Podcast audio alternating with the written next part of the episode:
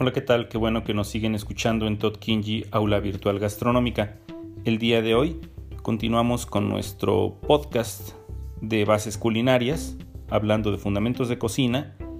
Hoy hablaremos de los principales cortes en frutos y vegetales, dividiéndolos en cortes genéricos y cortes específicos. Para empezar, tenemos que hacer la pequeña aclaración de que desafortunadamente no existe un consenso a nivel mundial respecto a los cortes, las denominaciones y sus medidas. Por lo tanto, podemos encontrar material o fuentes donde nos presenten un corte con una medida y un nombre y en otro lugar podríamos encontrarlo con otra medida o inclusive sin especificar la medida precisa con otra denominación. Pero trataremos de proporcionar una base generalmente aceptada donde eh, englobamos la mayoría de los cortes principales, tanto genéricos que aplican a la generalidad, como su nombre lo dice, de los formatos o de los productos, frutos o vegetales, y los específicos que corresponden primeramente a la papa. Después, más adelante hablaremos de los cortes de jitomate y de cebolla, que son aquellos que también reciben denominaciones específicas para estos formatos. Empezando por los cubos, iremos del más pequeño al más grande y después pasaremos a los bastones. El cubo más pequeño que podemos encontrar es un corte decorativo llamado micro o confeti. Tiene una medida diminuta de aproximadamente un milímetro en cada una de sus caras. El siguiente corte sería el corte Petit Brunoise o Brunoisette, como lo podemos encontrar en algunos libros, es un corte que tiene 2 milímetros de largo y ancho en cada una de sus caras. El siguiente corte sería el denominado Brunoise. Es un corte en cubos regulares de 3 milímetros de ancho en cada una de sus caras. Este corte deriva del corte Juliana, que es un corte de bastón. Después tenemos el corte Macedonia, que es un corte en cubos de 5 milímetros que se aplica en diversos frutos y vegetales. Por último, dentro de los cubos que miden menos de un centímetro, tenemos la paisana, que son cubos de un centímetro por un grosor de 2 a máximo 3 milímetros. Pasando a los bastones, tenemos el más conocido que se denomina Juliana o Julien, es un bastón o tira alargada con un grosor de 3 milímetros en cada una de sus caras y una extensión de 4 centímetros. Sin embargo, también podemos encontrar algunos libros donde se presenta sin medida o con una medida de, 3 a 4 centímetros, inclusive de 5. Sin embargo, el estándar que vamos a manejar nosotros es el de 4 centímetros de largo y 3 milímetros de grosor. Continuamos con el bastón, que es una tira alargada de 5 milímetros de grosor por 5 centímetros de largo, de la cual derivaría el corte macedonia. Y luego tenemos el corte jardinera, que es un bastón alargado de 1 centímetro de grosor por 5 centímetros de largo. Por lo tanto, el corte paisana deriva del corte jardinera. Entonces, recapitulando, el corte brunoise deriva de la juliana, el corte macedonia deriva del bastón y el corte paisana deriva del corte jardinera. Ahora, existen otro tipo de cortes con medidas específicas, hablando particularmente de los cubos y bastones, pero se aplican en géneros específicos, como lo veremos un poco más adelante en este mismo podcast, hablando del corte o de los cortes de papa. Entonces, los cortes en vegetales ¿Para qué los realizamos? Bueno, primeramente para diferenciar ciertos platos. Segundo, para dar una buena presentación a los mismos.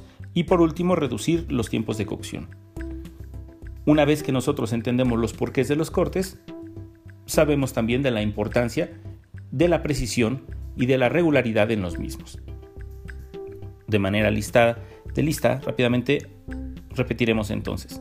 Bastón es un corte rectangular de 5 milímetros de grueso por 5 centímetros de largo. Bracelet o brazalete es un corte en aros generalmente identificado con géneros como la cebolla, que es un bulbo tunicado.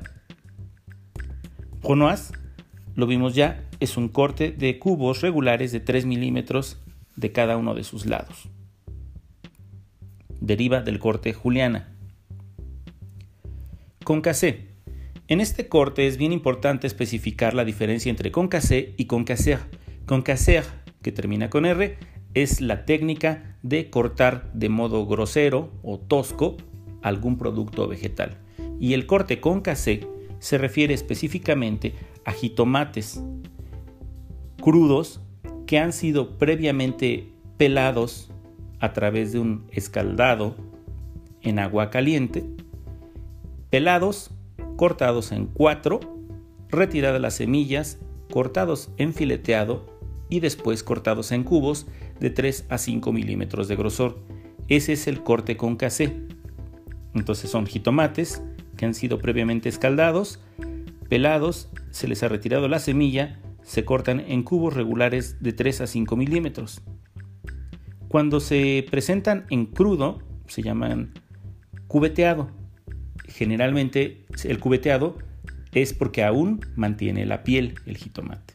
Entonces, para hacer la diferenciación, cuando tenemos un jitomate cubeteado, es un jitomate en cubos de 3 a 5 milímetros con piel, y cuando tenemos jitomate con casé, es aquel que fue previamente escaldado en agua caliente, se le retiró la piel y las semillas y se procedió a hacer el corte en cubos. Otro corte general que tenemos es el de los cuarterones o cuartos. Este aplica en formatos o géneros como las papas, puede aplicar en jitomates, en huevos, cocidos, etc. Pero deben salir cuatro partes. Cuando son más de cuatro partes, entonces la denominación cambia a gajos. Emancé es un corte fino, alargado y regular que normalmente se aplica a formatos como la cebolla. También lo podemos encontrar como el demi bracelet o medio aro cebolla.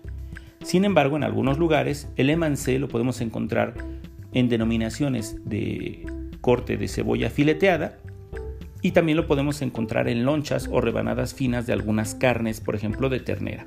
Entonces es bien importante entender el contexto en el que leemos la palabra o la definición para poder asociarlo con el corte que nos están solicitando en caso de que sea una instrucción en una receta. El corte de media luna o medio aro también lo podemos encontrar en algunas denominaciones en ejemplos de la cebolla o del pimiento. Sin embargo, el corte de media luna también podría referirse a un medio rondel o una media rebanada. Aplica en géneros cilíndricos o esféricos. Mirepoix es un corte de forma irregular en vegetales que utilizamos generalmente en la preparación de fondos. Habíamos hablado anteriormente que mirepoix se refería al corte, pero también a una guarnición de marmita, bresa o una cama de vegetales que se utiliza para el horneado de una proteína, de una pieza de proteína de carne, o bien esa mezcla de vegetales de cebolla, apio y zanahoria o nabo que se agregan en la cocción de un fondo para aromatizarlo. Noacet son pequeñas bolas del tamaño de una avellana y se sacan empleando la cucharilla especial llamada sacabocados o cucharilla doble. Ya la vimos en la parte de utensilios con filo. Juliana es el corte de tiras finas de 3 milímetros de grosor por 3 a 4 centímetros de largo, principalmente 4, pero lo podemos encontrar hasta con una longitud de 5 centímetros. Parisien son pequeñas perlas más grandes que la noisette y se utilizan también obteniéndose con el boleador o cucharilla sacabocados. Más grande hay una cucharilla doble que mencionamos en los utensilios con, con filo y es con la más grande. Esta perla, parisien o parisina, generalmente se utiliza en frutos o vegetales. Pueden ser para obtener perlas de melón o de papa, etc. Rodajas o rondeles. También podemos encontrarlas con la denominación de Vichy. Cuando hablamos del término Vichy, hablamos de un corte que puede tener dos presentaciones, Vichy grueso y Vichy delgado, o Vichy maigre y Vichy gros. Esto es un corte de rodaja o rebanada que aplica a géneros cilíndricos como la zanahoria. Tronzón son segmentos transversales de un vegetal de forma más o menos cilíndrica, gruesos, como si fueran pequeños troncos. Esto obviamente aplica a formatos también, como la zanahoria, el pepino o la calabaza. Siflet significa silbato. Es un corte en rebanadas sesgadas o diagonales de formatos cilíndricos alargados. Entonces podríamos diferenciarlo del vichy. El vichy es una rebanada recta y el siflet es una rebanada diagonal. Pasando directamente ya a los cortes de papa, empezamos del cubo más pequeño y luego nos vamos con los cortes torneados y obtenidos con perlas, con sacaperlas o sacabocados. El primer corte que encontramos en papa es el corte Parmentier. Este corte es, recibe esta denominación en honor al químico francés Parmentier. Él fue un promotor del consumo de la papa en Europa casi un siglo después de que llegara de América a Francia y a España. En honor a él recibe esta denominación. Es un cubo regular de 5 milímetros de grosor. Después tenemos el corte Pomme Risolé, que es un corte de un centímetro en cada una de sus caras y también es la denominación que recibe la técnica del risolado o de papas risoladas cuando son cocinadas a la inglesa en agua caliente con sal y después sometidas a una fritura por salteado en una sartén con el 10% de grasa.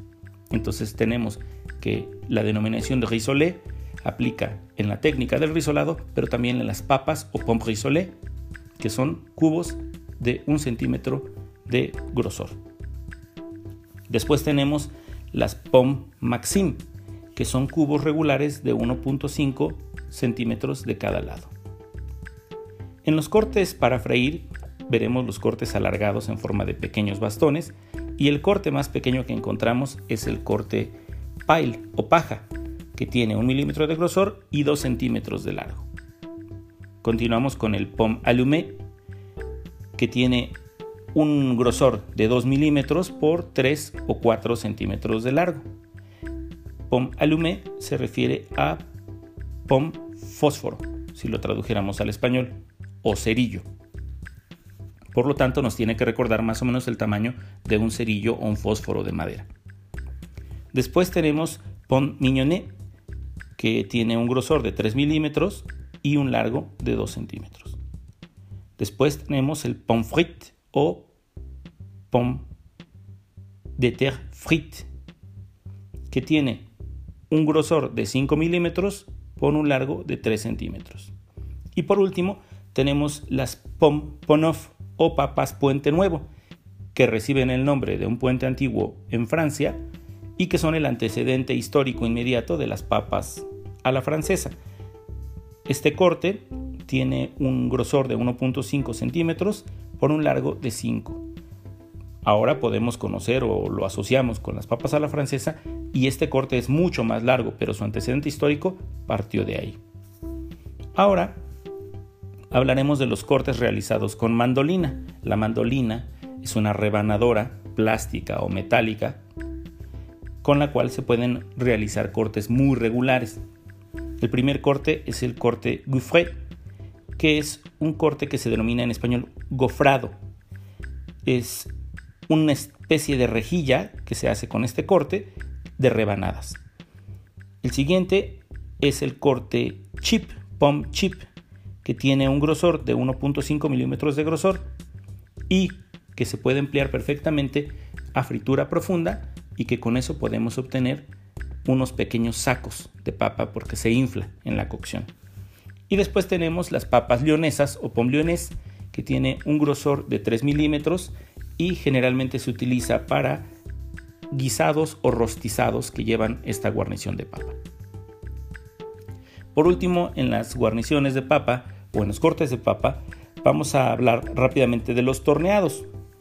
Los torneados principalmente son cinco y son, como lo hemos visto en la parte de la definición de torneado, pequeñas guarniciones con forma ovalada, con puntas truncas y siete caras. Estos torneados van del más pequeño al más grande. Empezamos con el gusdel o diente de ajo, que tiene un largo de 2.5 centímetros. Luego tenemos las pomme chateau o papas castillo, que tiene un largo de 3.5. Las pomme nature, que son de 4.5 centímetros de largo. Y las pomme fondant, que tiene 5 centímetros de largo. Después de obtener las pomme fondant, si lo cortamos en rebanadas de 3 o 2 milímetros de grosor, tendríamos entonces las pommes savoyard, que generalmente se aplican como guarnición. Por último tenemos las, los cortes que se obtienen con cucharilla y tenemos las pommes olivet, que son obtenidas con una cucharilla ovalada y alargada, con forma de oliva o aceituna, tenemos las pom gnocchi, que también se realizan con una cucharilla que tiene tres hendiduras o dos hendiduras. Y por último, las que habíamos mencionado ya, pom noisette, que son perlas del tamaño de una avellana, y pom parisien, que son las perlas conocidas también como corte parisina. Hasta ahí le dejamos el día de hoy y continuaremos con fondos y ligazones. Muchas gracias por escucharnos y recuerden que pueden seguirnos en nuestras redes sociales, Facebook, Twitter e Instagram. Además que estos podcasts los estaremos subiendo próximamente a YouTube para que los puedan estar escuchando también desde esa plataforma. Saludos.